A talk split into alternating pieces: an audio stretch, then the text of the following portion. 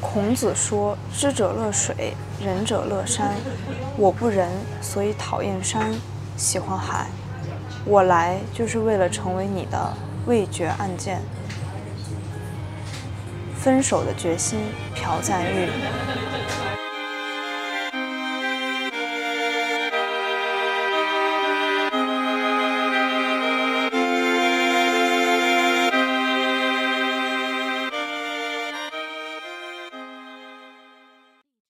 众朋友们，大家下午好，现在是香港时间下午五点，欢迎收听清醒梦系列，我是彭千俊。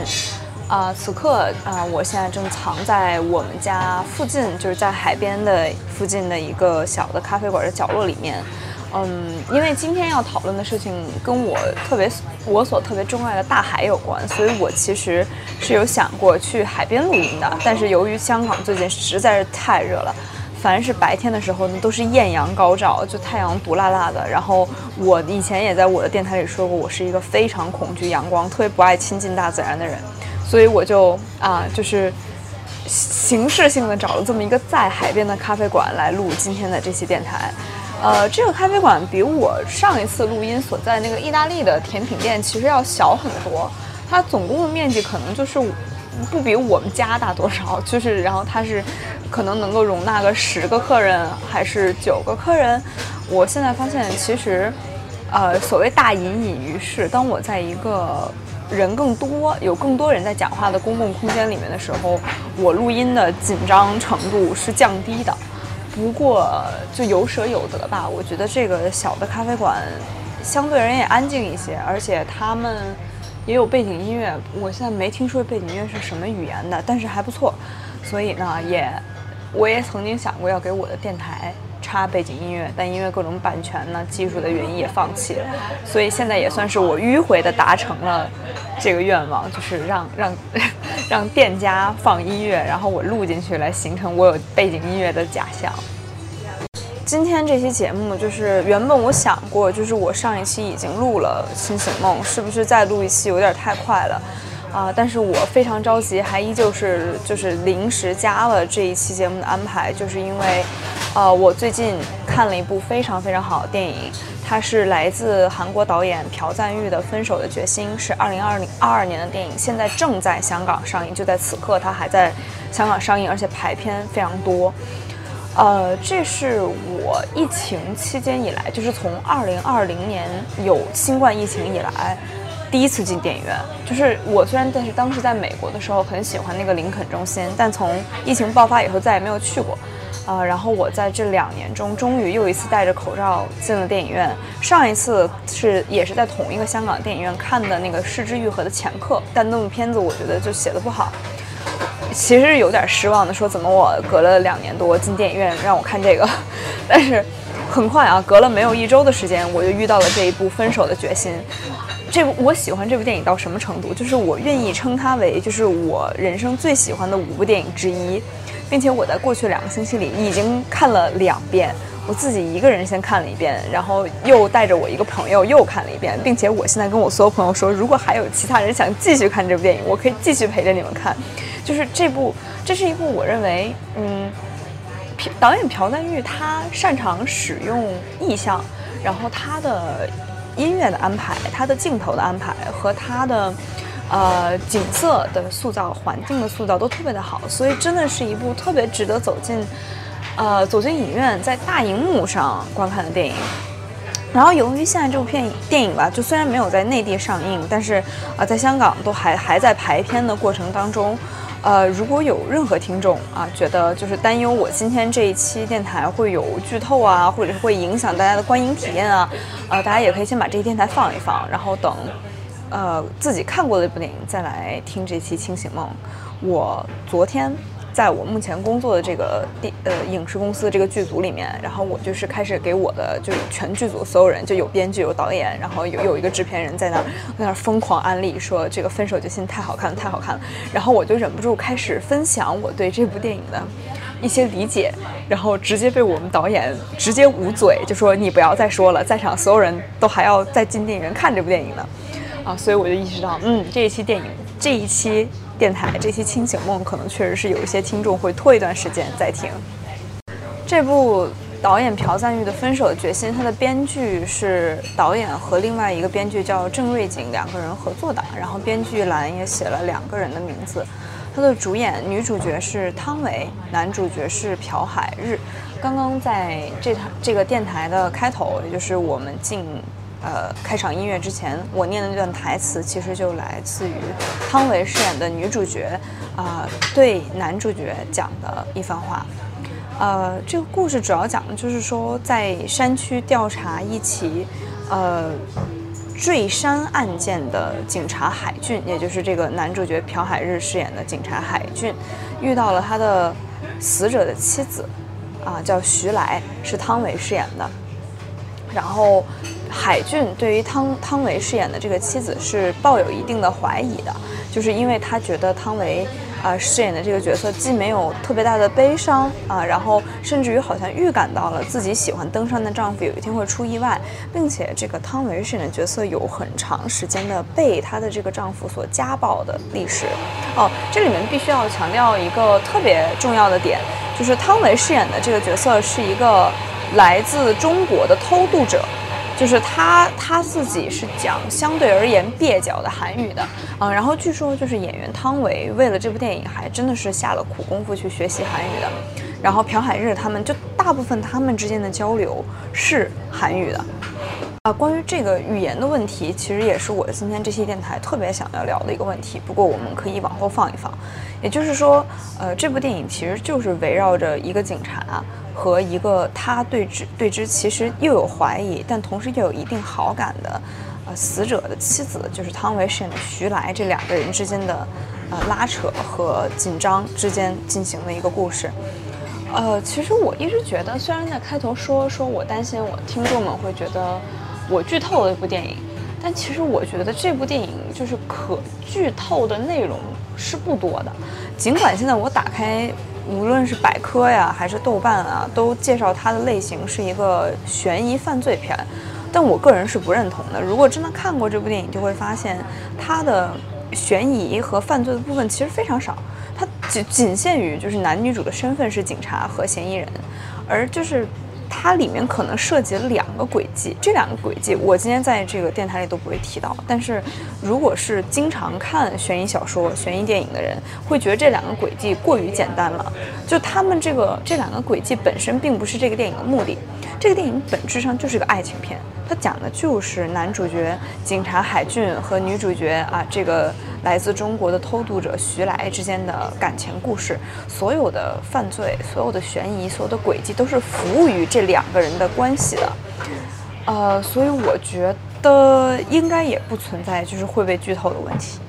关于这部电影，我第一个想谈的其实就是这个山和海的迹象。其实，呃，开场的那一段。知者乐水，仁者乐山。我不仁，所以讨厌山，喜欢海。是汤唯在自己的丈夫登山失足坠落、意外死亡之后，呃，接受这个呃海俊，就是接受这个警察的第一次盘问的时候，针对这个警察提出的哦，那他爱爬山，你为什么不跟他一起去？给出的一个回答。这其实不是我自己对于这个儒学不是非常有兴趣，也不是非常有研究，但这还真不是我人生第一次听到“知者乐水，仁者乐山”这句话。我第一次听到是我曾经有一个跟我关系极好的老师，呃，既是我的初中老师，也是我的高中老师。大概是我上初三那年，他有了自己的第一个孩子，有了他的大儿子，他给那个儿子起名就叫乐山，用的就是这句“智者乐，呃，仁者乐山”。知者乐水，而在我上高中二年级、三年二年级的时候，他又有了第二个孩子，然后也是儿子，他就管他叫乐川，就还没有起名叫乐水吧，就直接叫乐川。所以在这个背景下，这是我第二次听到人提起这番话。我不知道我有没有我，我想我对大海的喜爱是是大家都知道的，就是包括我的电台听众肯定也知道。曾经甚至有我的朋友出去旅游的时候，在书店里看到一本英文的诗集，就叫《海的诗》，就会突然间想到我，然后要买给我，然后专门寄到香港。我其实没有仔细想过我为什么会讨厌山。我到了香港之后，我身边有不少香港人的业余爱好就是爬山，然后我有时候开玩笑说我晕山，我听到山就恶心想吐，所以不要有任请不要有任何人约我去爬山。也许就很多理由可以给出，第一个是比起看海，爬山是一个尽量要发生在白天的事情，因为夜晚危险，而我讨厌太阳，我不想在白天的时候把自己暴露在那种艳阳之下。也许是因为。我讨厌虫子，然后在山上会有很多大大小小的虫子，嗯，也许就是我对大自然本身就是没有那么强的欣赏能力，就是所有的这些在我看来都不是一个极有力的答案。我我在跟我朋友聊天的时候都不能用他们中的任何一个作为我为什么讨厌山的强烈理由，而在听到了。汤唯饰演的这个女主角回答男主这句话的时候，我仿佛找到了以后我每次也要回答这个问题的方式，就是“仁者乐山”，我不仁，我讨厌山。正因为女主说自己不仁，所以她献祭，就是设计杀害自己的丈夫的时候，就发生在山上。而那个残忍的家暴她的丈夫，也不是一个什么好人，也也不仁。一个爱爬山的人，在家把自己的妻子当成牲畜一样对待，去暴打她。而在里面还有过一个重要的情节是，汤唯饰演的这个女主角，在大雪纷飞的山上，在夜里，站在男主就是警察的面前，第一次质问他。或者说也不叫质问，我觉得是向他指出他们之间所有的感情。他说：“我记得就汤唯饰演那个角色，在大雪纷飞当中捧着男主角的脸，他们站在山上。他说：‘你是不是夜夜都睡不着？你失眠吧？你是否即使闭上眼睛，依旧会看到我？’这是一段强烈的、直白的情感表达，就发生在山上。”而男主曾经一度怀疑，就是女主角把自己带到这个山上，是因为，毕竟他是警察嘛，是他想杀他，是他想把他从山上推下去，就像他如何把自己的丈夫从山上推下去。但是没有，我们从通过镜头能看到，在悬崖峭壁上，女主角走，从背后靠近男主，从背后拥抱他，从背后说。你是不是每夜都想起我？你是否一想到我就无法入眠？而海在这里面也是一个关于他们爱情的见证，一个关于爱情的意象。呃，女主角的手机里有一段呃聊天记录，呃或者说是一段录音吧，呃是她跟男主之间的。然后男主的手机里呢，也有一些关于女主杀害自己，呃，登山的丈夫的证据。呃，男主曾经在发现了，终于意识到了自己作为警察其实是被女主角所欺骗了，被女主角所利用的时候，曾经非常悲愤的让女主角把那个存有他杀夫证据的手机扔进大海里。他说，把它扔到深海里。扔到很深很深的大海里，扔到谁也找不到的地方。在女主的理解里，其实这就是一句“我爱你”。所以，在后面的剧情里，女主也以同样的方式表达了她对男主角的爱。她说：“你把我存有我们之间录音的那个手机扔进深海吧，扔进谁也看不见的地方。”就是在这个故事里，这个警察，这个男主角是一名已婚人士。这是其，就是这是这还只是最表层的，他是一个已婚人士，已为人夫。呃，另外一层就是他们之间这个疑犯和警察和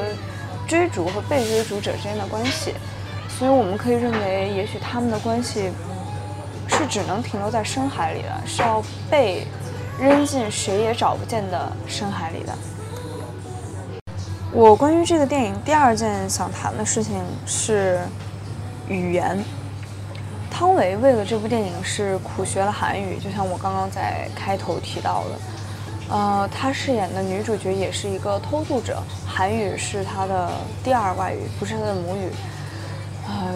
而男主饰演的警察从始至终在讲自己的母语。有的时候我会在想，因为汤唯自己有过一任韩国的丈夫，所以她作为女主，我不知道她是否理解到了编剧和导演在这里面是如何把语言用作一种工具，把语言用作一种意象的。但是我甚至怀疑，能够写出这个剧情的编剧和导演，他们也许是真的有过和同自己讲不同语言的恋人相处的经验的，因为没有这样的经验，在这个故事里面，很多的情节是无法设计出来的。就比如说，汤唯从始至终在讲他恋人的语言，他在讲自己不熟悉的语言，在我看来，这是一种把自己置于弱势地位的。方式，就是在我们俩的这个沟通中，你更知道自己在做什么，你更知道自己在说什么，你更能够运用语言作为一种工具，作为一种武器，作为一种欺骗的方式。你可以用它霸凌我，你可以用它攻击我，但是我愿意说你的语言。但是我们能看到，就是在这个故事的几个最关键的节点，一次是汤唯呃饰演的女主角让男主角。就是走入了自己的感情，就真的就是设计去勾引他的时候，是汤唯在喂猫，他知道男主在后面偷听，所以他突然用普通话对那只小猫咪说：“你去把那个警察的心偷来给我，我很想要。”这里他说的是普通话，这句话被警察的呃他的一个这个苹果的那个手表 Apple Watch 录了进去。事后，男主问他说：“男主就把录了这句普通话回去，再再去转译嘛，再去想办法把它翻译成韩文。”后来他问汤唯说：“你为什么要我的心脏？你要我的心脏干什么？”汤唯笑了一下说：“啊，我说的心是感情上的心，不是器官，不是那个心脏的器官。”男主说：“哦，原来是这样。”我认为就是男主后来其实也表达过，汤唯跟小猫说话的这一幕。让他觉得汤唯是爱他的，是喜欢他的，是他走进这个圈套的关键。所以汤唯在他制胜的地方，使用了自己的母语，使用了这门对方不了解的语言，而引诱对方去猜测自己，去翻译自己。我要你的心脏，你要去翻译这个心脏，你要理解这个器官和感情之间的区别。而第二次，我认为制胜的节点来的其实就要悲哀的很多，一直在影片的结尾，呃，在这里剧透一下吧，就是估计害怕剧透人，反正本来已经被吓走了，呃，在影片的结尾，汤唯饰演的这个角色在海边挖了一个大大的沙坑，自己坐在这个沙坑里，等着海水涨潮，等着海水自然而然的淹没他，他把他自己扔到了大海深处。而在这之前，他在车上曾经与男主角有过一次通话，在这次通话里，男主角不断的询问他所在的位置，而他决定了使用普通话。他用普通话说：“你的爱情结束的时候，我的爱情就开始了。”他向男主指出了他们俩之间感情的错位，而也是在这段通话里，他用普通话表达了。你说过你爱我，通过你把你跟我说的那句把手机扔进深海里，表达了你爱我，而我现在也表达我爱你。但是男主这个时候，因为在通话中，他不可能依赖任何翻译的工具、翻译的软件，他只能够不断的去追问汤唯说：“你你跟我你跟我讲韩语，你用韩语跟我说。”他很愤怒，他拍着那个方向盘说：“你为什么总要把事情搞得这么复杂？你为什么总是讲话这么委婉？你为什么不愿意直说？”也就是在这里，汤唯第二次使用了他的这个武器，就是拿起了那门对方不完全不了解的语言。汤唯放弃了去迁就他，去讲那门他爱的语言，放弃了把这个，呃，放弃了扮演弱势的那一方。他在他们感情的最后，以一种非常强势和决绝的方式离开。关于语言，在这个电影里还曾经多次出现过，比如说。汤唯第一次在接受审讯的时候，其实全程讲的是韩语，但他讲孔子那句话的时候，像他当他告诉这个警察“我不仁，我不是一个好人，不是一个有人心的人”的时候，他也讲了普通话。他的做法是他打开他的手机，拿出了一个类似语音翻译的东西，他对着他的手机说：“孔子说：“知者智者乐水，仁者乐山。”然后翻译，然后那个手机就会有一个机械的女音去翻译给男主。这也是一个我认为极有意思的点，就是虽然虽然这是讲话的中间人是一个 AI，但是仿佛在这段对话里，我引入一个第三人，我引入了一个翻译。我觉得这也许显示的是，我其实在此刻是恐惧的，我对你有所隐瞒。或者说，我正在告诉你最大的真相就是我不仁，而讲出这个真相让我觉得恐惧。首先，我不想用你的语言讲，我想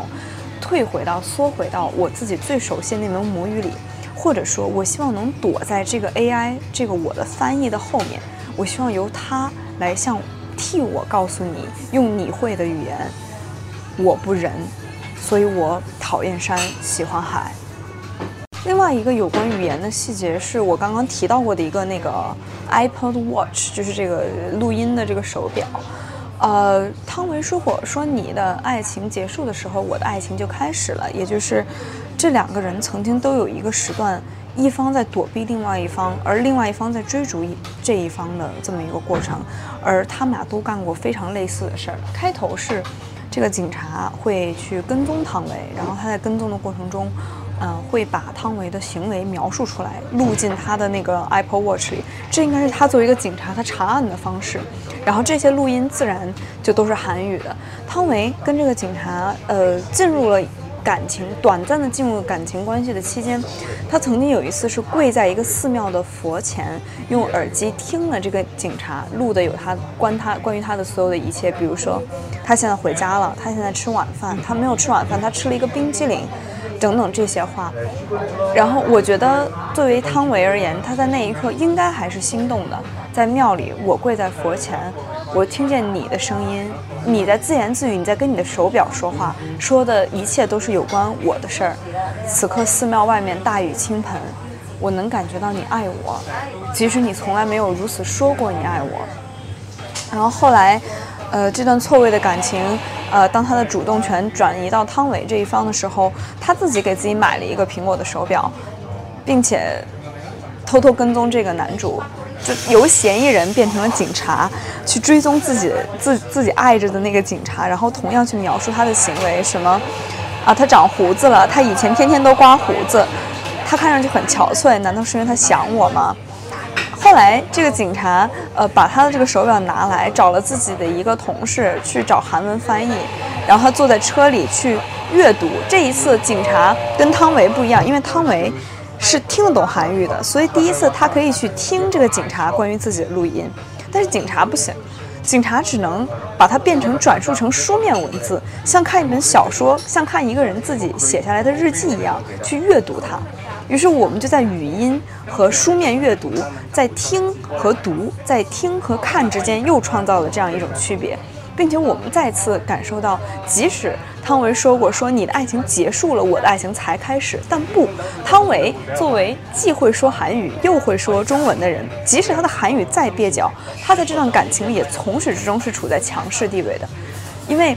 我以前读过，呃，就是一个关于语言学的研究，然后就是有过一个作家说，只有那些非母语者才能把一门语言真正当做一个工具，当做一种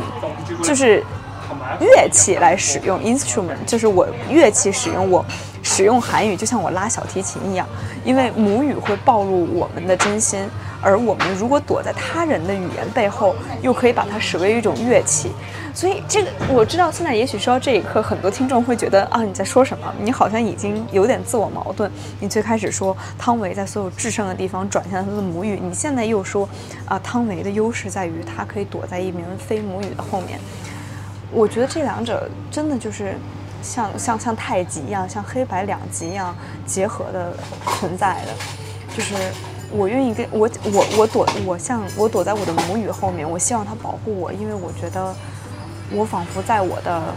家里，我仿佛在使用我最熟悉的语音、最熟悉的器具。但是与此同时，如果我在说你的语言，我也可以狡猾地把我藏起来，我可以把它用作一种工具，我可以像我可以编辑它，我可以设计它。还有一个特别值得注意的细节是，呃，这个警察当年对于就是这个汤唯饰演的女主角，因为抱有好感嘛。他其实有过很多次尝试去向汤唯解释，用更简单的方式去解释他提到的复杂的韩语词汇。啊，比如说他会跟自己的下属说：“啊，你告诉他我们要录 DNA，但是你要把这件事情讲得简单一点，不然他听不懂。”然后他会教汤唯说这句话正确的说法应该是这样这样这样。然后到后来。警察对汤唯就觉得他被汤唯所欺骗了嘛？他觉得就是你完全就是为了逃逃脱罪才勾引我，才故意说出那句把他的心脏偷来给我啊这些。他曾经有一次质问汤唯说：“你是我的嫌犯，你是我的嫌犯，你知道嫌犯是什么意思吗？被警察追逐的人就是我的嫌犯。”我觉得这也是一个语言起到了非常好的意向作用的地方，就是爱情就是尝试解释。就是我尝试用各种撕心裂肺、嘶吼的方式，去给我的心情加上一些注解，然后企图让你来理解这些注解。我有时候会想起我自己，嗯，我跟我在上一次清醒梦也提到过，我也有过一任韩国的男朋友，我们两个之间是讲英语的，但是即使是讲英语，因为他是学英语文学的，他也是比我擅长的多。我有的时候突然间发现，就是有的时候看完这部电影，我我就在想说。当我们讨论到语言之间的权力置换的时候，究竟是在讲自己母语的那个人是优势方，还是讲他人的语言那一方才是优势方呢？哎，这是一个多么复杂问题啊！或者说，就像《分手的决心》里面，警察和嫌犯的地位在不断的交换，他们在互相追逐和互相跟踪和互相猜测。也许爱情这件事也是这样的，你们就是你们的权位地位在不断的置换。你们在不断的交手，你们互相猜测，你们互相猜忌，你们互相质疑。我觉得这个电影最让人心碎的一幕，其实来源于，呃，汤唯第二次出现在这个警察的人生当中的时候，呃，这个警察以为他又是来利用自己的，他以为你又做了什么坏事，然后跑到这儿来欺负我，让我觉得我会第二，让你让就你觉得我会第二次放放你走。所以他们站在大海边，其实就这一幕也是这个电影海报上出现的其中一幕。两个人站在海边，远远的地方，在海上飘着一座小岛，有一座在海上的山，在水上的山。这个警察质问他：“我就那么好欺负吗？”这个汤唯饰演的人说：“我在你心里这么坏吗？”我觉得这一幕太让人心碎了。就是走到所谓的遗憾，两个人之间的遗憾，两个相爱的人之间最后的遗憾，无非就是一个质问另外一个：“我这么好欺负吗？”另外一个只能委屈的说：“我在你心里这么坏吗？”不过，当我第一次就是一个人看完这个电影，然后出来的时候已经是晚上，嗯，我在我现在所在这个咖啡馆附近的海边，然后看到落日的时候。我觉得我好像对于我刚刚啊，在在这个令人心痛、令人悲伤的情境里面受到冲击当中，有一点缓过来了。我觉得这就是为什么女主角说：“我来就是为了成为你的味觉案件。”我我不介意你觉得我是一个很邪恶、很坏的人，因为我自己也曾经告诉你，我不仁，所以讨厌山，喜欢海。我要成为你的味觉案件，我要让你不断的去猜测我的邪恶，这种猜测本身就是一种关注。我是你的嫌犯，就意味着你要把我的照片贴在墙上，你要时时刻刻想到我，琢磨我。为了能够时时刻刻的停在你心上，我愿意做那个不仁的人，我愿意被认为是坏人，是邪恶的。总的来说，这是一个。从山开始，到海结束的故事，这是一个把自己和自己所爱之人扔向深海的故事，扔到谁也找不见的大海里的故事。那么，以上就是今天的清醒梦系列。呃，希望大家如果有机会的话，无论是在香港还是在海外，都能够走到电影院里面去，在大屏幕上欣赏这部片子。如果没有的话，我觉得在小荧幕上能拿到资源呢，在电脑上看，啊，也是也是非常好的。嗯，总之就是希望大家都能够喜欢，也希望大家在这个炎热的夏天，如果有时间的话，可以上山下海，走进山，走进海。祝大家在今天这一天、接下来的夕阳西下的时间里都能够开心。希望大家在每一个夕阳西下的时间里都能够开心。我们下期节目再见。